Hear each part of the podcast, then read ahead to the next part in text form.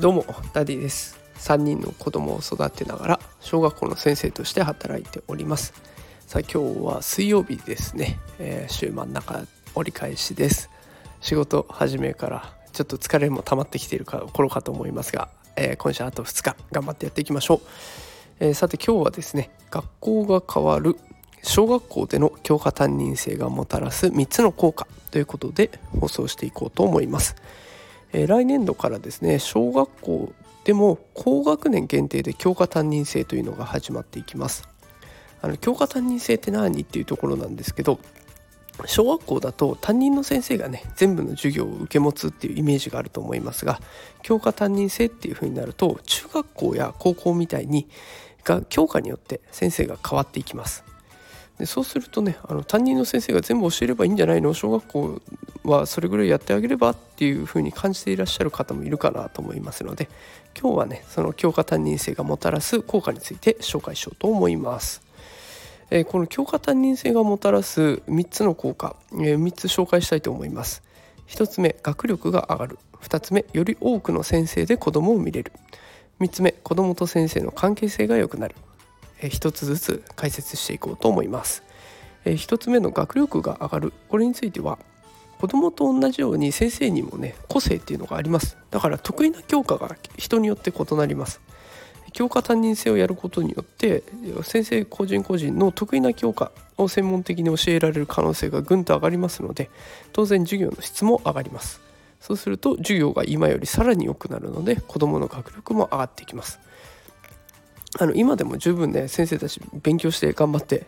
授業をしているんですけれどもやっぱりそうなると1日6時間分の授業を考えるのと1日1個の授業を考えてそれを他のクラスいろんなクラスに転用していくのとではやっぱり差ができてくるわけですね。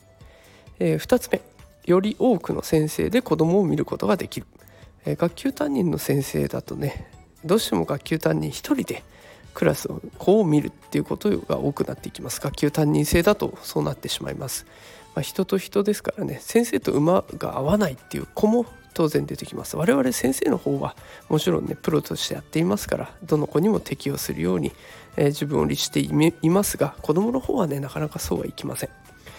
教科担任制だとこの心配が減ってきます。多くの先生と関わることができるんですね。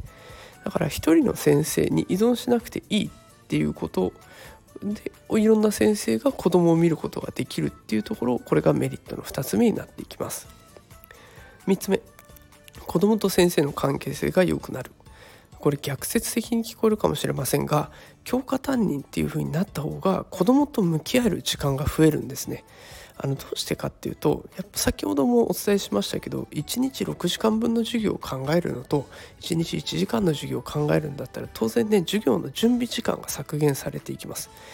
でそうすると先生にもゆとりが生まれます。でそうすると子供への接し方が今よりもっとね心にゆとりを持った状態でさらに良くなった状態で接することができるので子供の話もじっくり聞くことができますだから子供と先生の関係性も良くなるというふうになっていきます。でこれ実はあの私が受け持ってる学年も先進的にね教科担任制今取り組んでみています。で取り組んでみて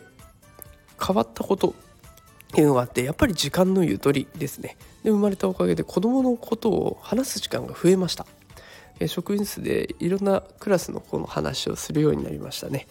でそうすると子どもの話をするとね担任の先生からもいろんな情報を聞くことができるので学年全員全体の子どもをえ深く知ることができる子どもの実態を把握した上で授業を組み立てることもできますので子どもを深く理解するっていうふうにもつながってくるんだなっていうことを教科担任制実際やってみて感じたところもあります。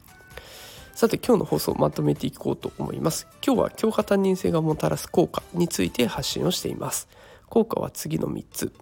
えー、1つ目学力が上がる。2つ目より多くの先生で子どもを見ることができる。3つ目子どもと先生の関係性が良くなる。です。あの新しいことを始めると結構不安を感じる方いらっしゃると思いますがお子さんにとってメリットの大きい取り組みですので温かく見守ってください。ということでこんな感じで育児教育情報を毎日発信しています、えー、ノート Twitter スタンド FM と3本柱でやっておりますのでぜひ見てみてください。またスタンド FM ではレターも募集中ですので、え担任の先生には聞きにくいあんなことこんなこと気軽に聞いてみてください。全力で勉強してお答えします。さあそれでは今週あと2日頑張ってやっていきましょう。それでは今日はこの辺で失礼します。